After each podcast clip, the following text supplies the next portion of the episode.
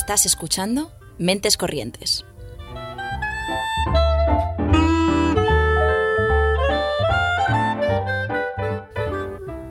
Puedes escucharnos los lunes a las seis y media en Ágora Sol Radio y los miércoles a las 3 en Radio Almaina de Granada, en el 88.5 FM o en su web.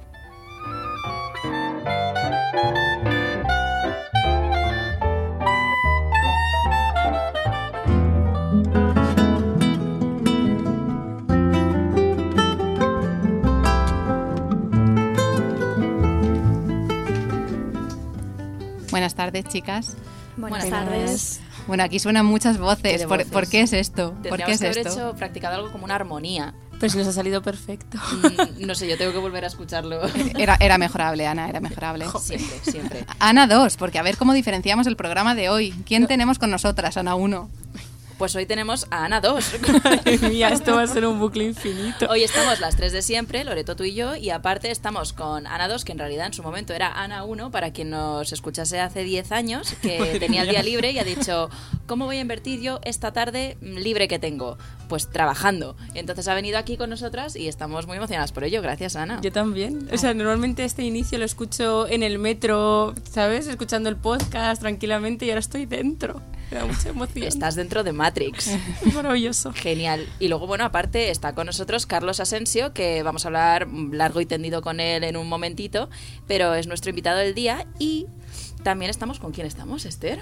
Estamos también con Irene, que ya nos visitó en su momento con la Carmencita Editorial y que inaugura una sección mensual en el programa que tiene el nombre de Womenet y nos va a hacer un poco de revisión literaria de obras de mujeres y recomendaciones para, para quien le interese la literatura. Así que venimos súper cargadas, ¿verdad, Loreto? Venimos cargaditas de emociones hoy. Así que todo el mundo con las orejas bien abiertas, los ojos da un poco igual, la verdad. Y atentos porque allá vamos.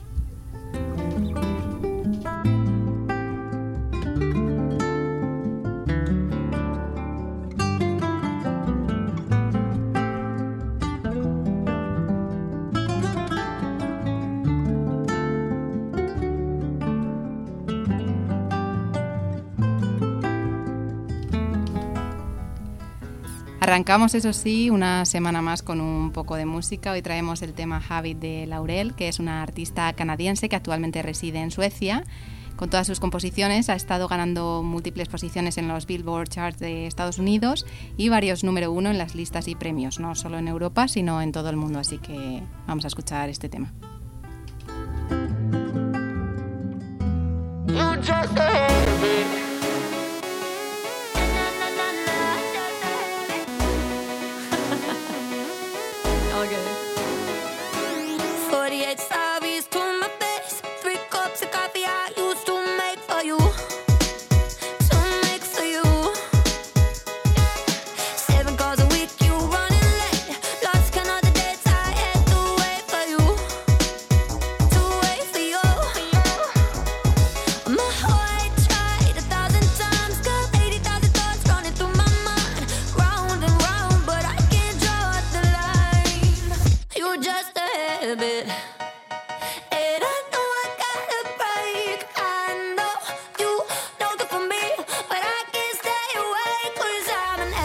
it.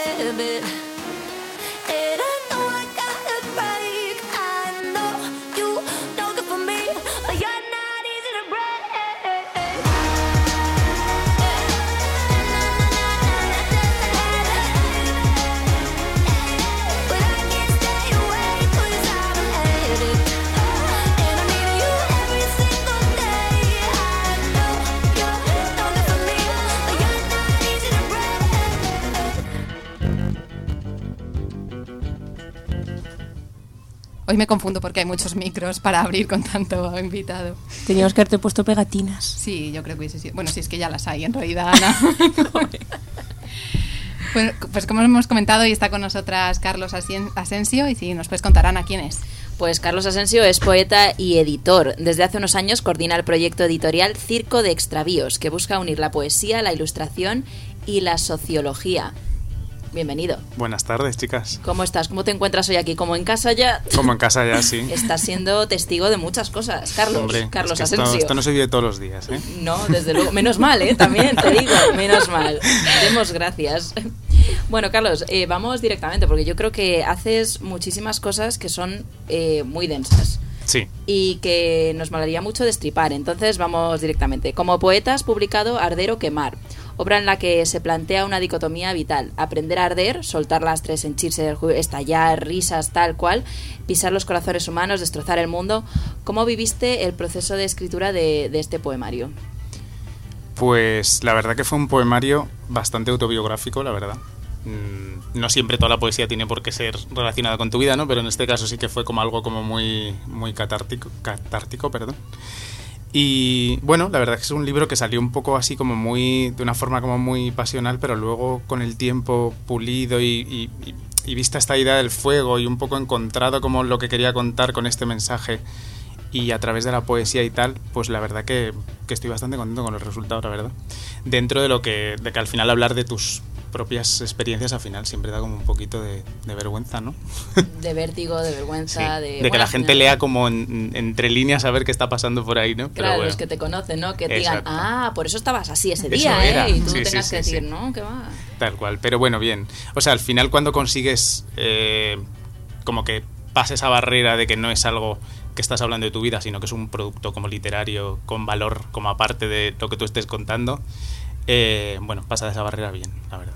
Al final eso nos hace un poco más valientes, ¿no? Porque seguro que así empatizas más y es como mejor llegas. Y si Sí. consigues empatizar con alguien, dices, es porque estamos en el mismo barco, no es porque tú estés ahí, yo Claro. esté aquí. O sea, al final la gente cuando lee también busca un poco eh, esa identificación, ¿no? O sea, como que al final lees y, y en las palabras de otra gente, novelas, eh, lo que sea, relatos, poesía, tú al final te ves un poco reflejado con tus propias experiencias, ¿no? Entonces es verdad que la gente tampoco lo lee tanto en clave de, de que está aquí contándome de su vida el autor, sino que, que me recuerda a mí de mi vida, ¿no? O a que me retrotrae de mis cosas esto. Sí, sí, de hecho, de lo que tú escribes a lo que le puede llegar a, a una persona Claro. puede ser completamente diferente, ¿no? Claro, es que entender eso yo creo que es lo que te hace como que, que te tranquilices, ¿no? Porque yo cuando escribí el primer libro previo a este me daba mucho miedo, sobre todo recitar en voz alta, porque como eran como cosas muy mías, me daba como apuro pensar que alguien podía interpretarlo, bueno, esto que estamos hablando, ¿no? Eh, una vez que ves que, vamos, el 80% de la gente nadie está pensando en tu vida ni en lo que estabas queriendo decir ahí en el libro, sino está viviéndolo a su manera o disfrutándolo como un- lo que es, como un libro y, o poesía. Entonces, bien, o sea, pasa de esa barrera. Pero es verdad que de primeras a mí me daba un poco de, de- de cosa. La verdad, me daba como, no sé, parecía que estaba hablando de mi vida. Sí. Normal. A la hora de dar forma a este poemario, ¿ha habido algún momento en el que hayas sentido algo de autocensura? Siempre, sí. Hay cosas que escribes y que luego, claro, eh, como en todo lo que escribes, al final hay una revisión profunda de todo, ¿no? Entonces hay cosas que se quedan por el camino, hay otras que se añaden luego, hay poemas enteros que dices tú, no, esto no, ¿sabes? Entonces sí, o sea, el primero que censura, eh, no solo porque sean experiencias personales, sino por calidad, por mil cosas, al final el que mete la tijera al primero eres tú, porque al final es la imagen, o sea, la gente te va a leer un poco a través, ¿no?, de esas palabras, entonces cuidar, o sea, quieres cuidar mucho lo que les llega, que es imposible, porque al final la gente será la imagen que quiera, claro, de ti, pero bueno. Se intenta, ¿no? Al sí, menos. se intenta, sí. Mucha autocensura, sí. Este poemario estaba prologado por Angelo Nestore, eh, otro poeta también. Eh, ¿Hubo algún motivo que te llevase a, a decidir compartir esta experiencia? Pues, entre otras cosas que nos conocíamos y, bueno, primero la admiraba como poeta, que es, que es yo creo, creo que para pedir un prólogo o que, te, o ayuden con tu obra, creo que es primordial, que primero lo admires lo que es literariamente.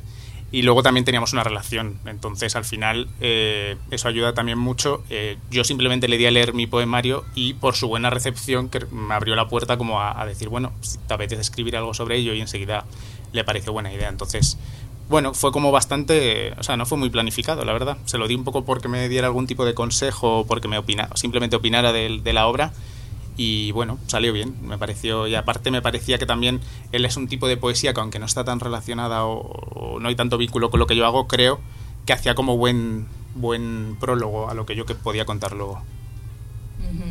Bueno, y aparte has publicado la primera antología de poesía ilustrada en torno al concepto del amor líquido de Bauman. Sí, Bueno, bueno, bueno, bueno, bueno. Me encanta. Aquí hay tips, aquí hay Me encanta esto. Eh, eh, ¿Cómo introducirías tú este concepto para quien no haya escuchado hablar nunca de lo que es el amor líquido? Pues el amor líquido viene a hablar un poco de las relaciones ¿no? que se establecen ahora en lo que llaman la posmodernidad, ¿no? que son como estos, o sea, esto es un concepto que acuñó el sociólogo eh, Sigmund Bauman, entonces él definía estas relaciones como relaciones que no son tan eh, duraderas y que no son tan fijas y estables como podían ser en el pasado, sobre todo las relaciones sentimentales, pero bueno, también habla de relaciones de amistad, relaciones eh, personales en general. Entonces él dice que las relaciones con el tiempo, eh, como el capitalismo, como todo que tiende a ser como inmediato, poco duradero, pues como que las relaciones han contaminado un poco de eso, ¿no? Y que al final todo tiende a ser como inestable, como que las relaciones duran poco, como que son fluidas, como que ya no tenemos vínculos tan permanentes con la gente. Pues eh, que eh, dándole vueltas a, a esto ¿no? y leyendo ahí un poco de, de crítica, había mucha crítica porque, claro, se, o sea, Bauman en ese momento se centra bastante en las relaciones de, sentimentales ¿no? Mm. de pareja Sí. y de pareja monógama además. ¿no? Eh, y eh, claro, está relacionado también con la evolución ¿no? de, de la independencia económica, que ahora también en una relación monógama, heteronormativa, eh, es más difícil mantener ¿no? una, eh, esa relación porque ya no hay una dependencia a otros niveles, ¿no? Bueno, en muchos Sí. casos sí, ¿no? Pero que las dependencias como que se van eh, viendo y se van trabajando y se van destruyendo, ¿no? Entonces eso hace también que tú puedas terminar una relación en cualquier momento, ¿no? Que, que en el pasado eso no era una posibilidad, ¿no? Claro.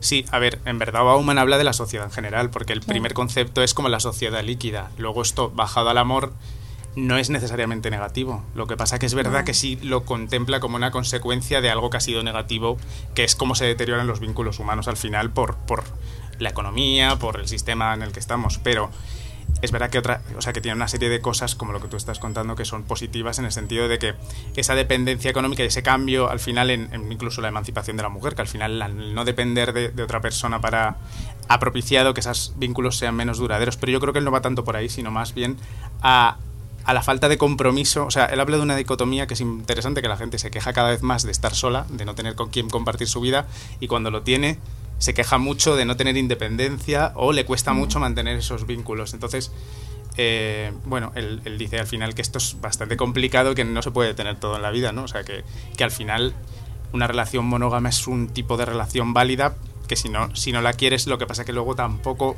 eh, estemos como lamentándonos porque no, no tenemos esa relación idílica que, que al final se nos impone también que tenemos que tener, ¿no? Sí, sí, además, eh, tener una relación en realidad idílico, o sea, tiene poco. O sea, Nada tener una nada, relación sí. es trabajo duro, Tal cual. pero vamos, Sí. totalmente. Sí, claro, o sea, depende también un poco, ¿no? De, de cómo lo, lo enfoque, ¿no? Por eso también, Hmm. que siempre que, que se habla de Bauman y de la sociedad líquida, se habla de como de algo negativo, ¿no? Claro. En esa liquidez, pero... eh, Sí, no, pero no tiene, que claro. ¿no? O sea, él realmente al final sí que habla de una consecuencia como negativa por el tipo de sistema en el que vivimos, pero es cierto que muchas de las cosas que ha- en las que ha devenido esto no son negativas de por sí. Entonces, bueno, Claro. al final eh, es como todo, o sea, todo tiene un reverso en el que no alguien sale beneficiado. Siempre, sí, sí, totalmente.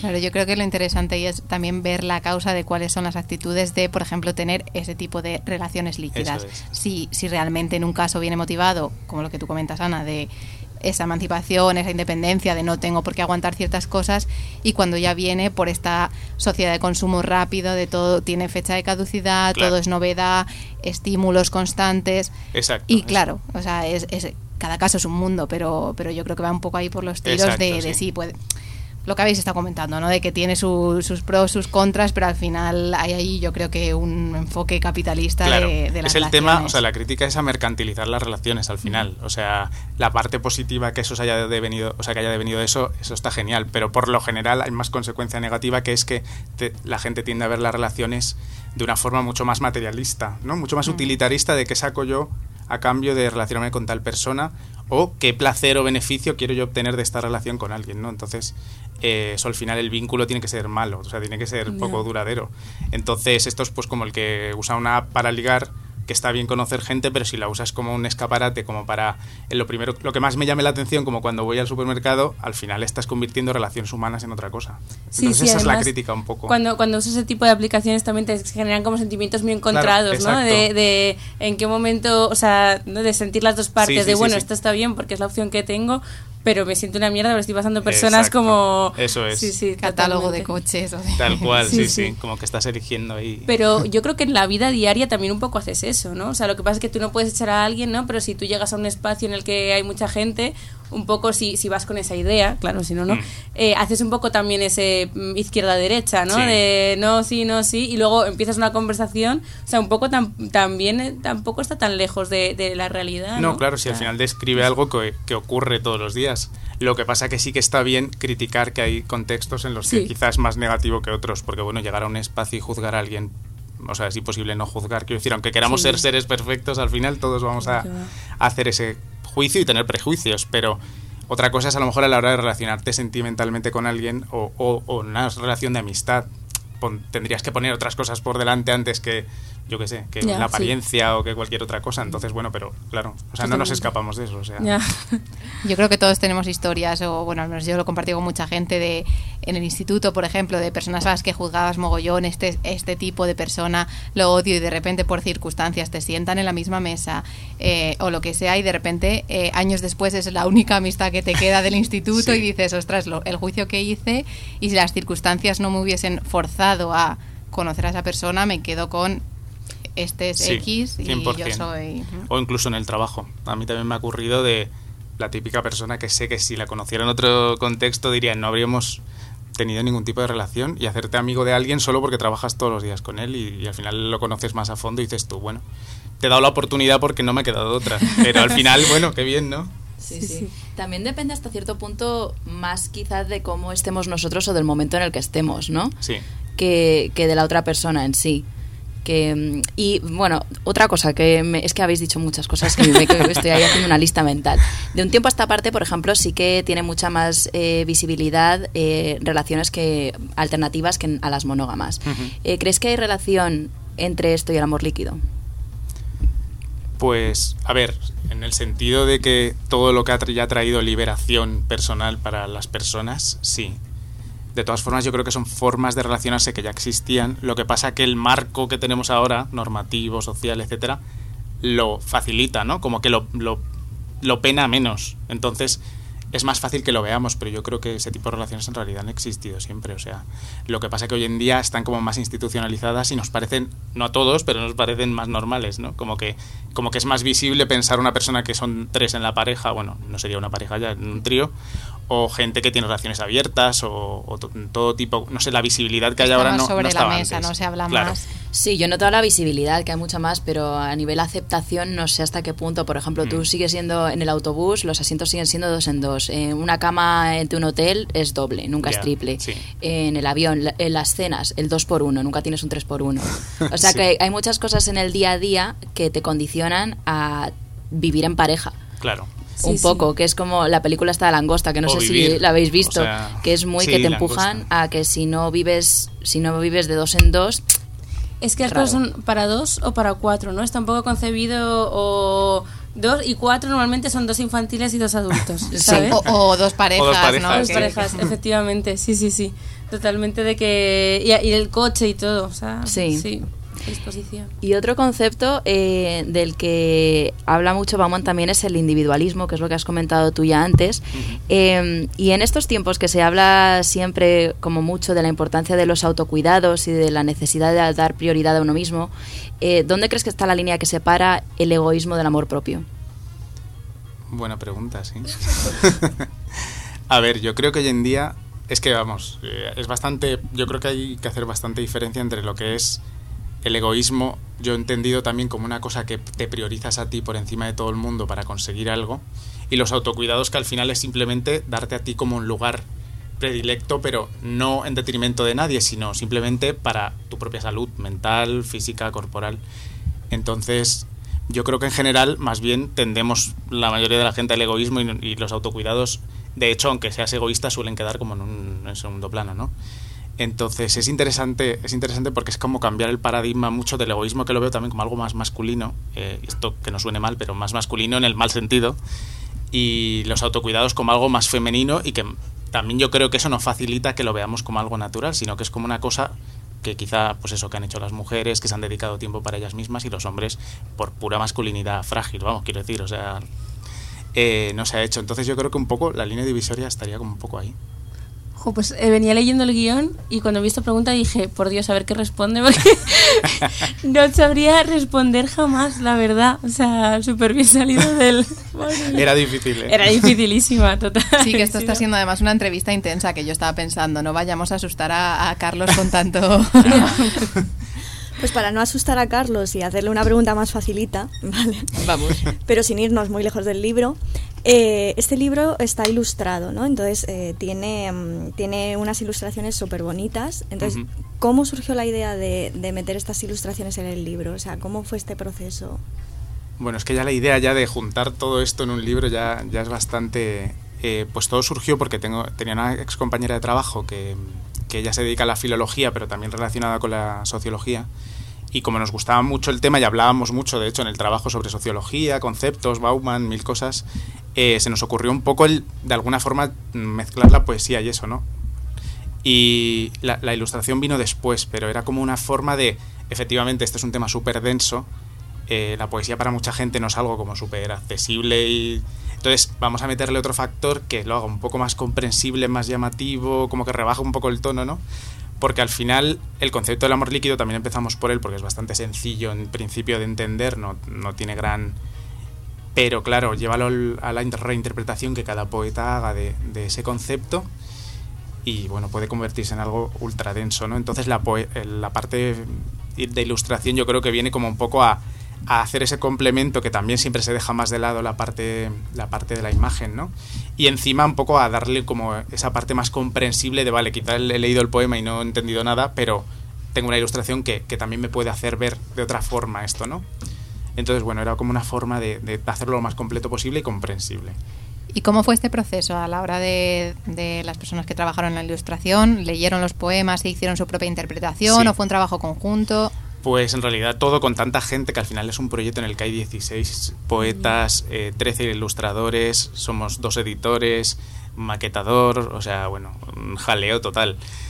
La parte de los, nosotros lo que hicimos es dar simplemente el concepto a los poetas con dos líneas y luego cada uno que investigara un poco de lo que iba y que escribiera su poema con unas nada pautas mínimas de espacio básicamente por la maquetación y luego sí lo que hicimos es intentar seleccionar ilustradores que para nosotros su estilo fuera variado lo primero y lo segundo que tuviera mm, algún tipo de que pudiera que pudiéramos ver que se iba reflejado de alguna forma en ese poema porque también eh, la comprensión de cada poema igual exige estilos distintos no entonces sí les pasábamos luego los poemas a cada ilustrador. Algunos hicieron más de una ilustración dos o tres y ellos mismos según iban encontrando un poco lo que les lo que les a lo mejor era una imagen concreta del poema o a lo mejor era una idea o a lo mejor simplemente era la lectura del poema más leer un poco algo sobre Bauman y, todo el cóctel no o sea en eso había libertad. Entonces bueno al final se creó pues esto que es un poco un, un híbrido aquí de muchas cosas que, que bueno que al final yo creo que al final por lo menos enriquecedor es Desde luego, yo creo que animamos desde aquí a todo el mundo a que le eche un vistazo porque cuando llegaron, Esther nos pasó la foto y son, o sea, es precioso. Cómo, cómo ha quedado el producto Sí, final. sí. Y además eh, también se vuelve un poco a lo que decías antes, ¿no? Si no, yo qué sé, si estás a lo mejor empezando en este tema, es una forma que puede facilitarlo porque al final vuelves a la forma de comunicarte de antaño, ¿no? De la gente que a lo mejor no sabía ni leer ni escribir, pues por símbolos, por dibujos, Eso por es. teatro. Entonces tienes un montón de factores que ayudan y... A ver, cuando la estética es bonita, pues los ojos Claro. se te van, ¿no? A ver, eso, Claro, obviamente era también una, una cosa que pensamos, que es vamos a cuidar el, lo que es el producto al final lo máximo posible para que efectivamente, si no te interesa la poesía, pues te pueda interesar la ilustración, o simplemente si te gustan los libros eh, bonitos, por lo menos te va a llamar a echarle un vistazo, ¿no? Ya a abrirlo y a ver qué tiene. Porque es verdad que al final el mundo editorial eh, es pues muy jodido. Hay muchísimas novedades cada semana. Si encima haces poesía, pues eh, compites en un mercadito que es enanísimo y llamar la atención de la gente es muy complicado. Entonces, yo la verdad que estamos bastante contentos porque para ser un proyecto muy pequeño, nacido así en los tiempos libres, porque todos tenemos otro trabajo y esto es como una actividad que hacemos como a mayores, eh, pues la verdad que salió bastante bien. Es mucho trabajo, pero, pero bueno, creo que, que encontramos como un poco algo que no se había hecho y es verdad que no le puede interesar a todo el mundo porque al final pasa con todo, que es imposible llegar a todo el mundo, pero yo creo que dentro de lo que cabe, pues bueno, estamos satisfechos, la verdad.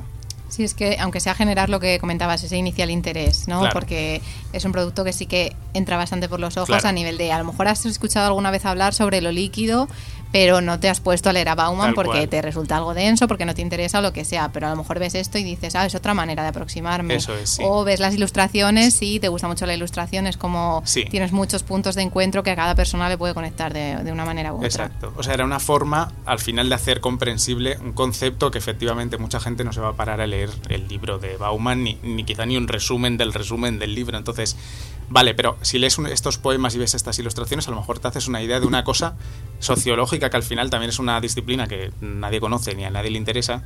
Entonces la haces como un poco más ¿no? Eh, accesible a mucha gente que nunca le interesaría ese tema. Luego al final la gente resulta que hablar de estos temas, al final, o sea, son temas que nos atañen en todas las esferas de la vida, entonces a todo el mundo le interesan. Total. Y además, eh, como material didáctico, eh, lo estaba pensando ahora mismo, tiene un mogollón de potencial, Mm. ¿no? Porque, bueno, eh, yo estudié, una de las asignaturas que tenía que estudiar en la carrera era sociología, y entre ellas a, a Bauman, ¿no? Y con este tipo de cosas te hacen mucho más interesante el, el Claro. acercarte al conocimiento, Exacto, ¿no? Sí. Está chulísimo. Aunque no te vayas a quedar ahí, pero sí como una primera aproximación, Claro. ¿no? De empezar Sí. en- a recorrer ese camino. Bueno, pues para cerrar un poco con Bauman, eh, la pregunta de la cápsula del tiempo, que a veces, porque claro, yo me imagino, llevamos aquí 10 años, pero ¿qué pasará en los próximos 10, no? ¿Tú cómo crees que serán las relaciones de aquí a 5 años? Las relaciones de aquí a cinco años. Pues yo creo que serán, en realidad en cinco años no creo que cambien tantísimo, pero sí que creo que tendrem- tenderemos a ver eh, como más modelos de relaciones, o por lo menos que los que ya existen los veremos más, o sea, serán más visibles y los veremos como más naturales, ¿no? O sea, habrá más relaciones abiertas, yo creo, habrá más relaciones de todo tipo, o sea, incluso a nivel LGTB, quiero decir, eh, será mucho más visible todo, todo este tema, yo creo. Entonces, no creo que sea una mega revolución de las relaciones, pero sí que creo que tenderemos un poco a, a romper ese modelo de monogamia, de, de pareja heterosexual que se casa, mm, está cinco años, mm, tiene un hijo, tiene otro, o, tiene, o sea, mm, paga una hipoteca. Creo que eso está en- vamos, que está cayendo. Y antes de terminar de cerrar del todo, precisamente con esto que has comentado, em, ¿no crees que quizá nos estamos yendo un poco al extremo, ¿no? De recorrer este camino, de abrir otro tipo de relaciones y a veces yo tengo que la, la sensación de que se hace criticando otro, pues criticando la monogamia, ¿no? De decir, bueno, puede ser una opción, al final que tengas otro abanico de opciones no es excluyente. Y a veces parece como que estamos tendiendo a irnos a, a- a lo mismo, pero al revés, ¿no? De decir, ahora el único tipo de relación sana o válida son relaciones abiertas o poliamorosas y lo otro es lo tradicional que se ha quedado obsoleto. Sí. Yo en realidad no siento esa crítica. ¿eh? O sea, yo, yo tengo una relación, por ejemplo, monógama totalmente y nunca he sentido que la gente que abogue por otro tipo de relaciones juzgue lo- el tipo de relación que yo tengo, la verdad. ¿eh? Creo que más bien se suele juzgar al revés, mucho más lo que es fuera de esa relación de dos personas, preferi- o sea, predominantemente heterosexual, etcétera. Eh, es verdad que hay, hay gente de todo tipo y seguramente hay gente que lo critique, pero yo creo que suele ser más bien una reacción a la tradición en general. O sea, no tanto un caso personal de, de que yo sí. odie tu re- ninguna relación concreta de dos personas, sino un poco por el mal que eso ha generado durante mucho tiempo a mucha gente, en- entre, entre Claro, a claro, las sí, mujeres lo, en lo- concreto. lo comentaba más a nivel conceptos, Sí. no a relaciones particulares, sino, sino a nivel conceptual de, de- me ha recordado un poco por este mismo comentario, ¿no? De decir la hipoteca, los hijos, bueno, eso puede estar bien, ¿no? Pero a veces como que tendemos a, a mencionarlo como algo con un ligero matiz negativo, aunque luego a lo personal no lo veas como Sí. negativo, ¿no? O sea, pero yo no lo vería como algo negativo, sino simplemente se tiende a mencionar no tanto como negativo, sino como que parece que ha sido obligatorio durante muchos años. Entonces yo creo que lo que se critica... sota, caballo y rey, claro, que lo que se así. critica es como que se espere de todos que pasemos por ese tipo de. ¿sabes? De, de proceso vital en tu relación y, y no, no es un, es un camino que cada vez menos, o sea, mucha gente ya no quiere seguir. Entonces no se critica tanto esas instituciones que para el que las quiera es tan genial, sino la obligatoriedad que se nos ha pu- impuesto durante muchos años a que ese es el camino que había El y todavía a día de hoy tienes 35 años y te preguntan si tienes ya pareja, si estás casado, si vives con tu pareja, que es que es una cosa que te preguntan continuamente. Y si no quieres vivir con tu pareja, o sea, quiero decir, al final hoy en día otra cosa, pues no, pero formas de vivir tu Cada relación. relación es un mundo, sí. Entonces, Pues a ver los yoes del futuro aquí todos presentes en cinco años. Nos quiero aquí escuchando esto y, y comentando y haciendo una mesa. Pero vamos a pasar a Judith Butler. Te veo, Loreto, con ganas de, de preguntarte por esto. Sí, yo le iba a preguntar para, para mm, conocer un poco más de, de los libros que, que haces, que estáis trabajando en un segundo volumen dedicado a los cuerpos que importan, ¿no? Sí. de, de Judith Butler. Eh, ¿Qué nos puedes contar sobre este proyecto? Bueno, pues este proyecto eh, ya hemos entrado en un concepto que es un poquito ya más controvertido y también es más, quizá menos comprensible, ¿no? No es tan fácil como entender el amor líquido, que al final es como muy, muy gráfico. Y nos quisimos meter en este tema primero también por abordar un poco el tema LGTB, porque al final eh, no es que el concepto en concreto hable solo de la gente LGTB, pero lo hemos vinculado mucho a eso y en, en general a lo, disidente un poco, ¿no? A salirnos un poco de, de lo que suele ser la norma.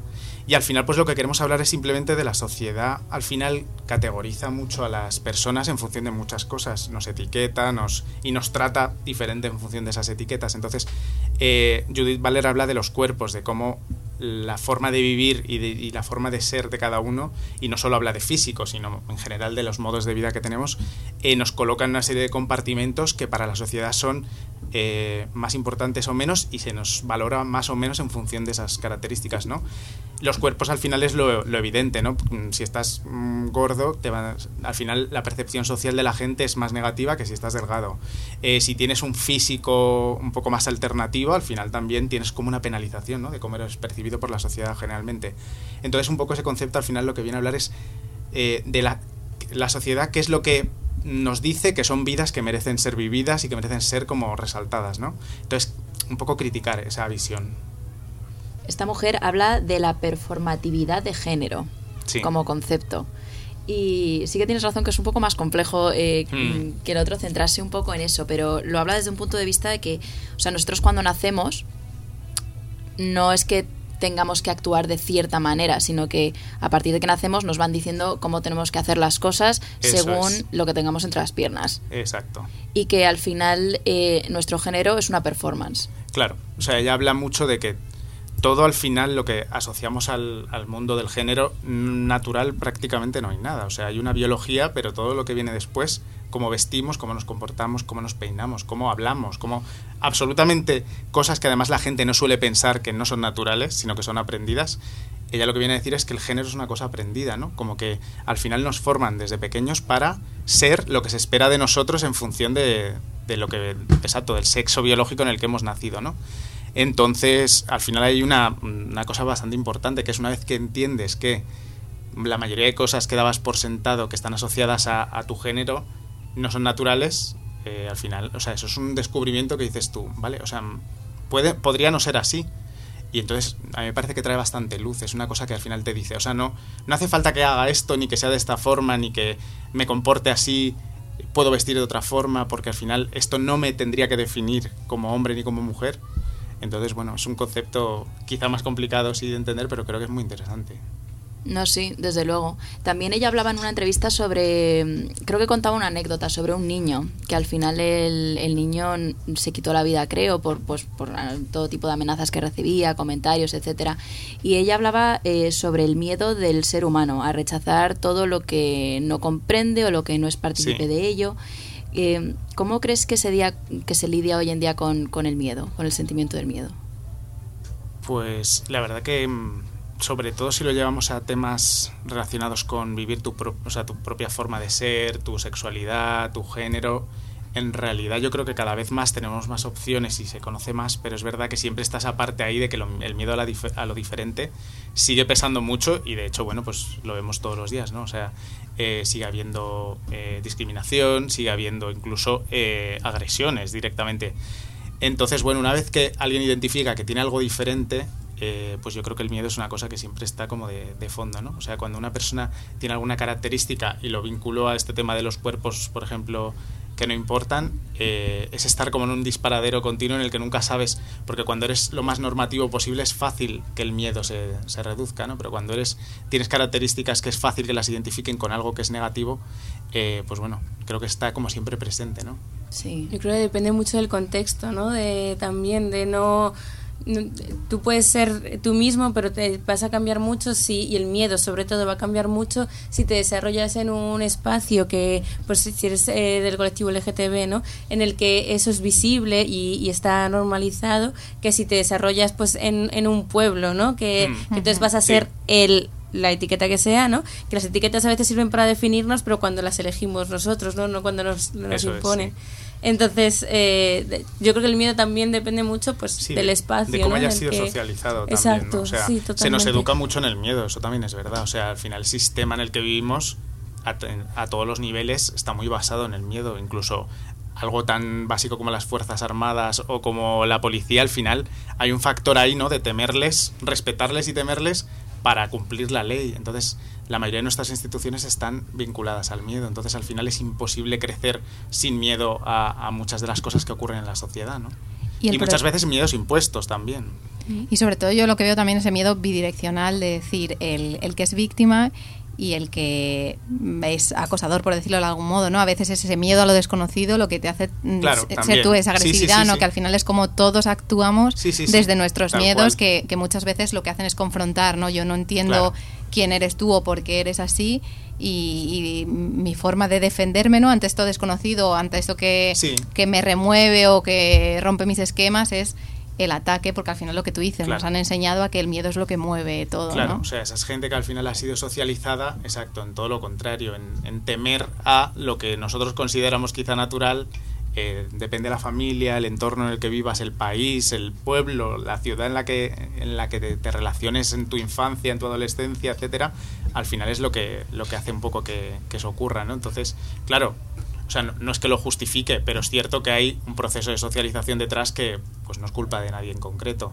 Lo que pasa que, claro, al- lo, que, lo que hace falta eso es trabajar mucho más la visibilidad para que desactivar esos discursos, ¿no?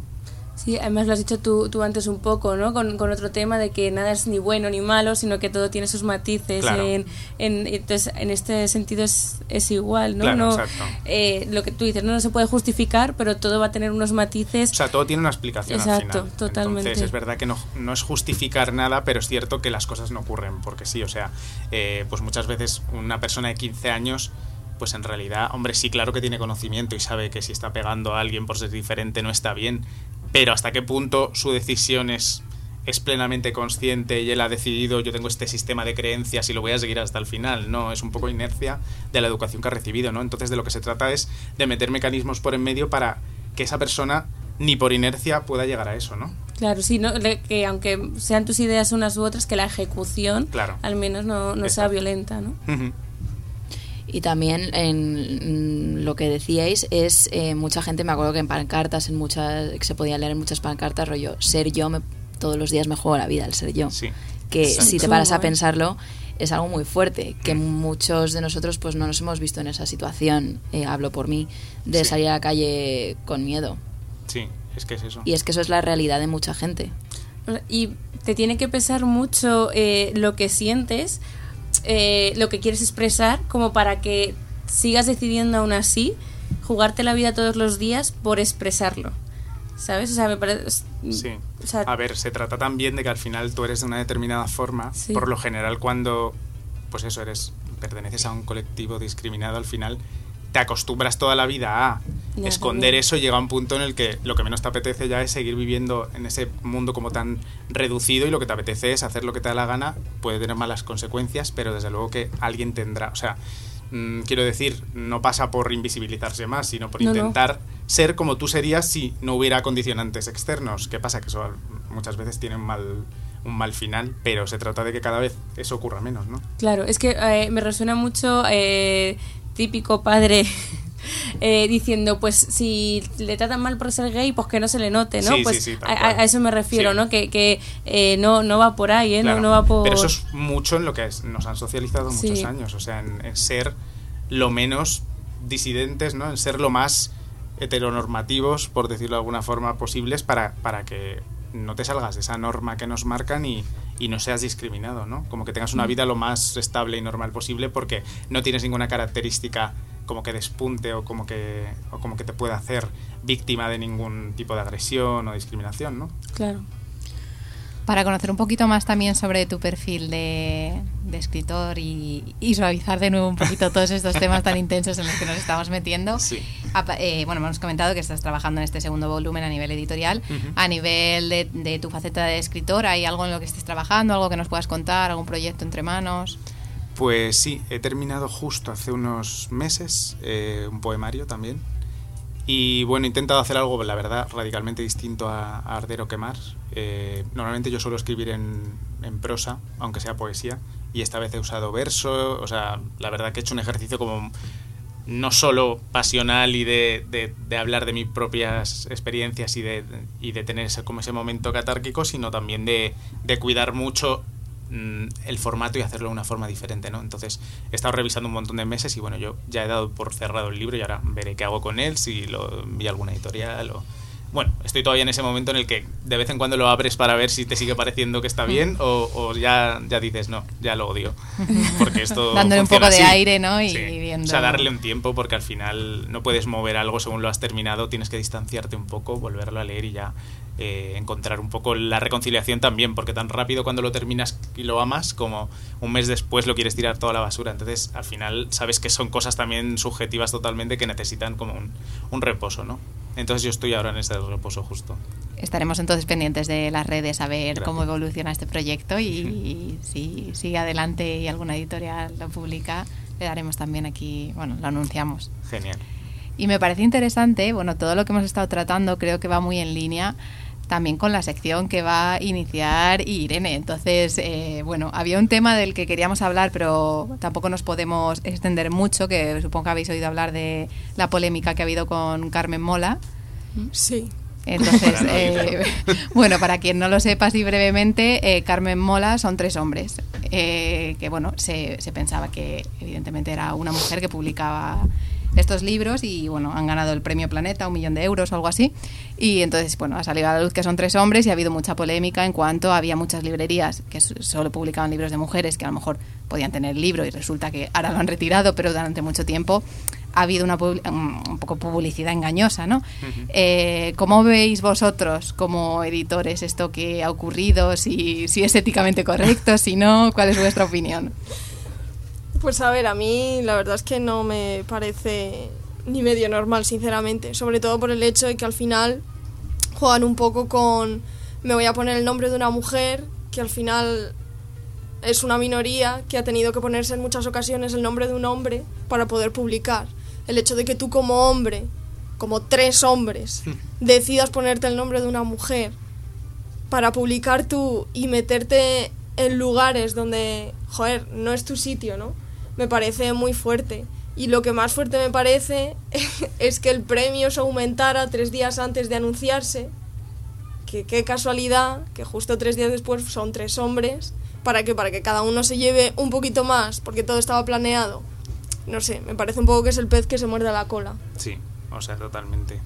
Y además, aparte de esa faceta de usar un seudónimo femenino, también porque se sabe que al final las personas que más leen son mujeres, y estás también promoviendo como una especie de empatía que al final la gente, las mujeres también, eh, leen más de todo que los hombres. Los hombres, eh, claramente está demostrado que leen muchos más hombres que mujeres, pero las mujeres leen más de todo, pero al final ver un nombre femenino también motiva, las motiva más a la lectura.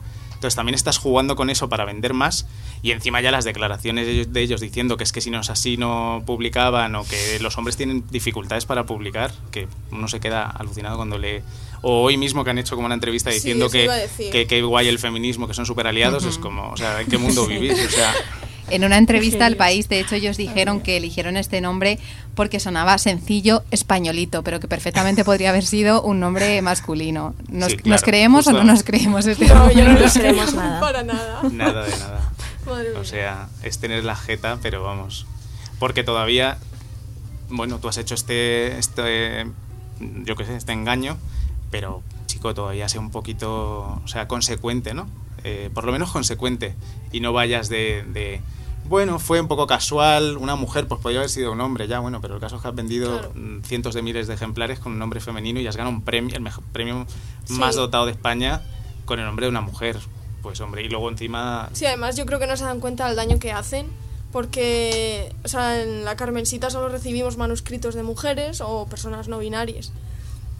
Entonces, claro, tú ves cómo se acercan esas mujeres a ti con mogollón de cuidado, sin creer realmente que lo que están escribiendo valga, con toda esta con todo este síndrome de la impostora, y que de repente lleguen tres tíos y te digan que son Carmen Mola y que publiquen y que nadie realmente se esté o sea, se esté replanteando que todo esto está mal, o sea, a mí me parece que es un, mm, dar muchos pasos hacia atrás y que de verdad te estén demostrando que sí que hacen falta librerías de, solo de mujeres, que sí que hacen falta editoriales que publiquen solo a mujeres y que sí que hace falta que las novedades de esas librerías estemos nosotras. Porque al final, o sea, es que ellos tienen muchísima seguridad en sí mismos porque al final está todo construido por ellos. Entonces a nosotras nos llegan al día igual dos o tres tíos en plan, hola, soy no sé quién, ¿podemos publicar? Sabes que no, sabes, nos estás leyendo. Sí.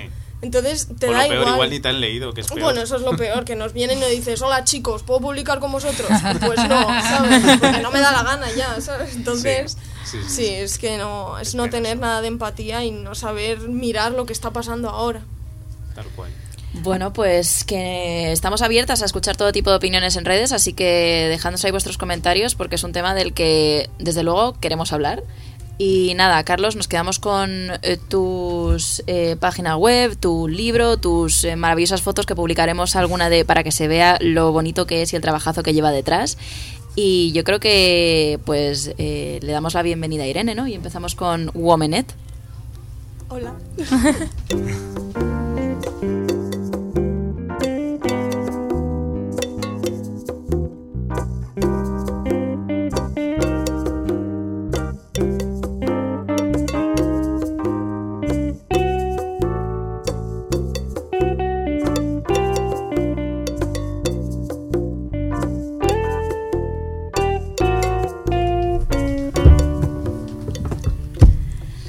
Bueno, Irene, pues cuéntanos qué nos has traído hoy.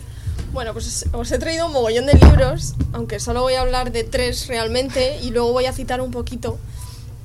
Y la verdad es que me hace mucha ilusión traerme estos libros porque hay algunos que están muy relacionados con lo que habéis hablado antes. Mira, voy a hablar de Zami, una bitomiografía, Microfísica sexista del poder, de Nerea Barjola, o sea, el de Zami, una bito- bitomiografía es de Audre Lorde, y luego el de A Contrapelo de Beloli. Y, y bueno, a ver, mi, mi idea con esta sección es traer literatura escrita por mujeres, porque es lo que hemos estado hablando antes. Al final somos un poco las apartadillas y las que no nos quieren escuchar casi, no sé por qué. Así que está bien que, bueno, que traigamos libritos escritos por nosotras, por ellas y por ellas. Así que nada, el primero del que iba a hablar era el de Zami, de Audre Lorde, que este está, eh, voy a decir también las editoriales porque considero que también las editoriales tienen su trabajo detrás. El de Zami está editado por Horas y Horas y habla básicamente de la vida de Audre Lorde, que no sé si la conocéis. No. No. Sí. No. Bueno, Vale. yo he leído El unicornio negro. Eso sí, yo la conocí por el Unicornio Negro de poesía y me pareció un librazo. Y a partir de ahí como que me obsesioné mucho y empecé a investigar, investigar, investigar. Y bueno, me he leído todo lo que tiene en español porque yo el inglés no lo llevo muy bien. Entonces estoy esperando a que saquen el de la hermana y la extranjera que lo van a traducir y reeditar. Y nada, básicamente Audre Lorde aquí habla de cómo pasa su infancia hasta su madurez. O sea, Audre Lorde nació en 1934 en Nueva York. Es negra, lesbiana y mujer. O sea que ya os podéis imaginar que todas iban para ella, la pobre. Entonces me gusta mucho que poco a poco se esté rescatando todo el mensaje que tiene porque me parece muy potente y muy necesario. Porque bueno, tenemos la típica idea, ¿no? Del mensaje este que nos dicen de no, estamos en Europa, es todo muy bonito y maravilloso, aquí no hay racismo, no hay machismo, etc, etc. No hay LGTB-fobia, pero es completamente mentira. Entonces rescatar ese mensaje de Audre Lorde me parece súper importante y súper potente. Y me gusta muchísimo porque además eh, hay una parte muy guay que ella explica cuando era, cuando era pequeña, que ella leía y pensaba como en verso. Y me parece algo súper guay de tener, joder, un mundo interior súper rico. Entonces, que extraiga eso y te lo muestre, no sé, a mí me parece flipante este libro. De hecho, si alguna lo quiere leer, yo, todos estos libros que he traído los presto, de verdad. Qué guay. Perfecto. Me parece, sí, sí, me parece súper, súper chulo. Encima, este libro, el de Zami, tiene una de las escenas que más me ha impactado en todos los libros que he leído. Que bueno, yo lo dejo ahí por si os dan ganas y así os lo leéis. El segundo del que iba a leer es el de microfísica, o sea, leer, hablar. es el de microfísica sexista del poder, de Nerea Barjola, que me parece muy, muy, muy, muy necesario y chulo porque es un libro que se puede extrapolar de lo que cuenta absolutamente todo lo que estamos viviendo ahora con los feminicidios. O sea, habla del caso Alcácer, que básicamente fue un feminicidio de tres adolescentes, y habla de cómo este caso lo ven los medios de comunicación desde cero perspectiva de género. De, bueno, es que iban ellas tres solas, es que claro, se subieron en el coche de no sé quién. Claro, porque obviamente nosotras si vamos tres vamos solas, porque estamos constantemente relegadas a ser las eternas menores. Es en plan, no, iba yo con mis amigas, ah, ibais todas solas. Y es como, tío, íbamos seis. ¿Cómo vamos a ir solas seis?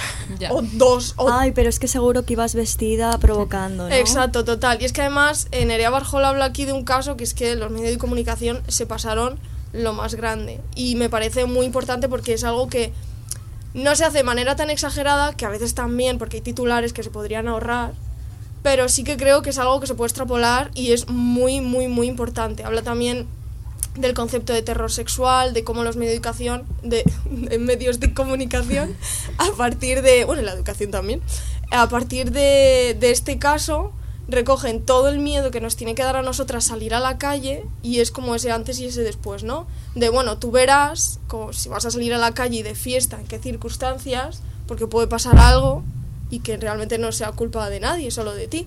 Mm, Yo creo que eso pasa cada vez que hay un caso mediático de feminicidio, que hay como es como una resaca, ¿no? De después de mucho cuidado porque nos sentimos responsables, porque al final lo que podemos hacer nosotras es protegernos, ¿no? Y, y sí, yo creo que siempre, porque hace poco ha salido también un par de documentales, porque Netflix ahora se está poniendo las botas con los Sí, bueno, yo os recomiendo que os leáis antes el libro de Nerea que el documental de Sí, sí, Netflix, de- porque bueno. me han dicho que tiene menos 250 de perspectiva de género. Sí, sí, total. O sea, tal lo que dices, los medios de comunicación reflejados, sí, sí. Sí, pues y mola mucho también porque lo dice ella. Yo estoy hablando aquí de este caso, pero se puede extrapolar a cualquier otro en cualquier momento, porque al final, por desgracia, es algo que vamos a seguir viviendo y por desgracia es algo que los medios de comunicación se empeñan en no cambiar. Entonces, bueno, me parece que es un librazo y aunque recoge cosas filosóficas, las explica muy bien y te lo da todo muy mascadito y te lo explica súper, súper bien. O sea, a mí me encanta, de verdad, es uno de los libros que más recomiendo.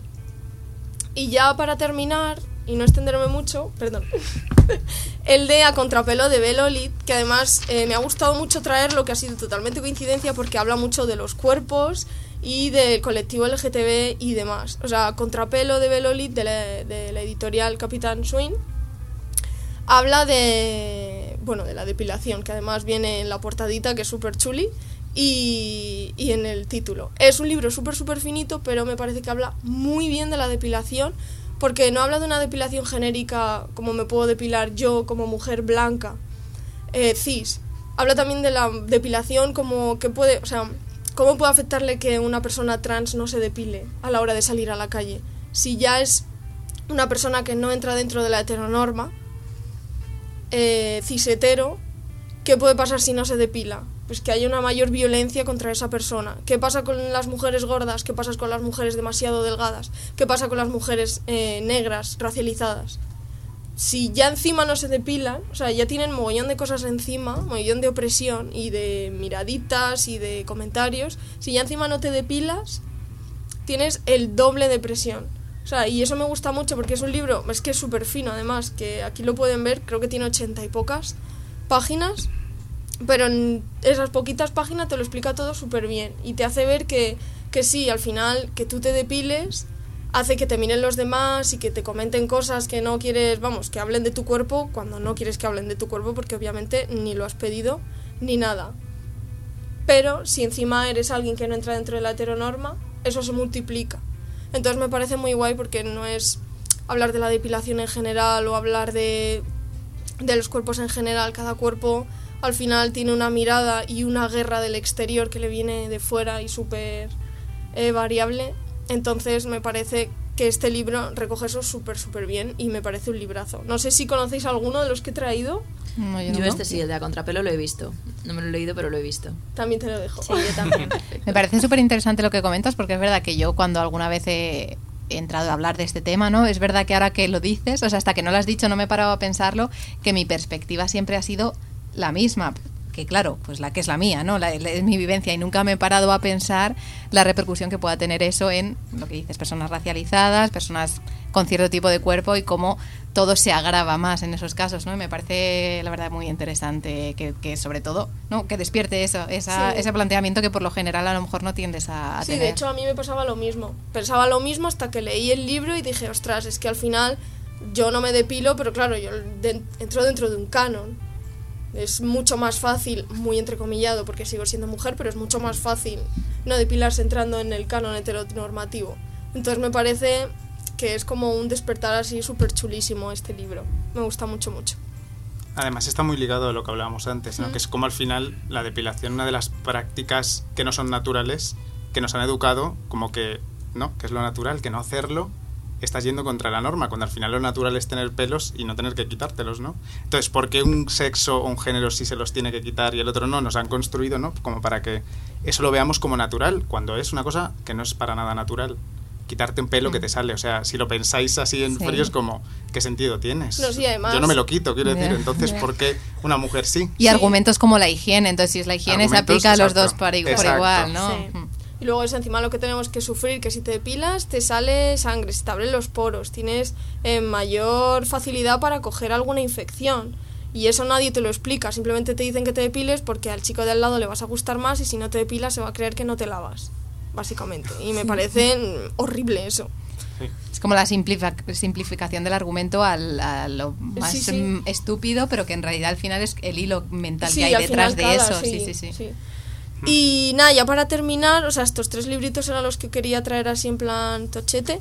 Y luego quería citaros otros tres libros porque yo soy un poco, no sé si te pasa a ti, pero yo soy un poco antinovedades en el sentido de que parece que es todo o tu libro vive un mes y es maravilloso y lo sacan en absolutamente todas partes o se muere Tal cual, sí. y ya no vuelve, vamos, no vuelve a revivir en la vida. Nada. Entonces, yo he traído estos tres libros que se han publicado hace, bueno, el de Audre Lorde hace muchísimo, el de Microfísica Sexista del Poder creo que es del 18 y el de A Contrapelo es del año pasado o del anterior, no me acuerdo muy bien. Entonces quería rescatar, pero también sé que hay editoriales pequeñas, editoriales independientes que necesitan también empujoncitos. Entonces, pues bueno, por citarlos tampoco pasa nada. Así que mira, yo he traído primero de todo el poemario de Ropa Vieja de Lana Neble, que a ver, a mí Lana es eh, de la editorial 16. Lana Neble es una autora canaria de Lanzarote. Y no sé, a mí me parece uno de los mejores libros que me he leído de poemas en cuanto a relación madre-hija, porque además eh, Lana tiene la capacidad de explicarte lo duro de una manera muy bella y muy limpia. Y me parece Sí. muy, muy, muy guay. O sea, es el primer poemario de la autora, el primer libro, pero sé que Lana al final va, va a sacar muchísimos más y, y vamos, es un librazo. Y lo quería traer por eso, porque me parece muy, muy bueno. De hecho, sobre este libro yo quiero decir que yo por lo general no me gusta la poesía y no suelo leer poesía. Y a mí es que Ropa Vieja mm, me removió muchísimo, me llegó muchísimo, es como... Sí, o sea, voto sí a tu recomendación. Luego otro librito que quería traer era Plañido de Sofía Guardiola Villaverde y lo quería traer porque la editorial eh, Viento del Norte es que acaba de nacer, es la primera novela que han publicado y son maravillosos, son muy majos y quería pues eso, hablar un poquito de ellos. Eh, Plañido es una, mm, es una novela, no es poemario como el anterior, que habla de la protagonista está en la España vaciada. Y es un tema que a mí me gusta mucho hablar de él, me parece muy importante porque al final estamos dejando morir a los pueblos y que la protagonista sea alguien que pues eso que vive en un entorno así y que habla de cómo le mira la gente que va de la ciudad de bueno no voy a desconectar bueno pues igual al pueblo le viene bien tener wifi no que tú desconectes no entonces me parece muy importante que haya novelas así y estas de Viento del Norte Plañido de Sofía Guardiola que también eh, la manera de escribir es súper ágil y te lo lees en un plis y me parece súper guay. Y bueno, ya para finalizar, barriendo un poco para casa, he traído el de Del Mar y la Muerte de Noelia Cortés, que es el último libro que hemos editado en la Carmencita. Y bueno, a ver, ¿qué voy a decir yo, no? Me vais a decir que no soy nada parcial, pero bueno, no me importa. Eh, me parece uno de los, vamos, me parece un poemario increíble, con muchísimo simbolismo, tiene muchísima magia, Noelia. O sea, no sé, me parece que es una suerte tenerla aquí, tanto en la editorial como en el mundo, como en este momento. Me parece, vamos, un portento de mujer y también vais a escuchar mucho hablar de ella porque además tiene muchísimo que decir. Y no sé, o sea, también me parece que tiene poemario, o sea, poemas dentro del poemario que son muy importantes. Eh, como, hab- habla de Miguel Hernández, de Lorca, de Gata Katana. Eh, no sé, me parece que es muy, muy importante también leer poesía así, así que nada, la he traído también por eso. Pues muchas gracias Irene por todas estas recomendaciones, por habértelo currado tanto y yo creo que estamos deseosas de que llegue el próximo mes para volver a escuchar todo lo que tengas que contarnos. Yo en un mes no me puedo leer todo esto, ¿eh? pero ganas no me faltan. Pues sí, nos quedamos esperando tu próxima se- sección y desde luego yo creo que hoy, chicas, nos ha quedado un programa redonder gracias a estos tres magníficos invitados que son Irene, Carlos y Ana. Así que si tenemos suerte, volveréis.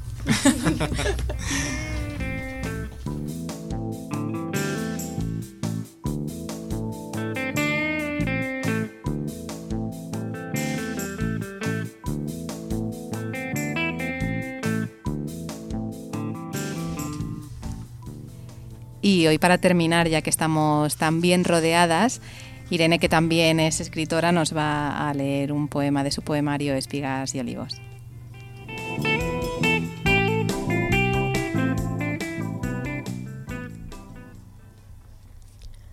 El lobo ya no sigue a las ovejas, no aúlla, ya no es feroz.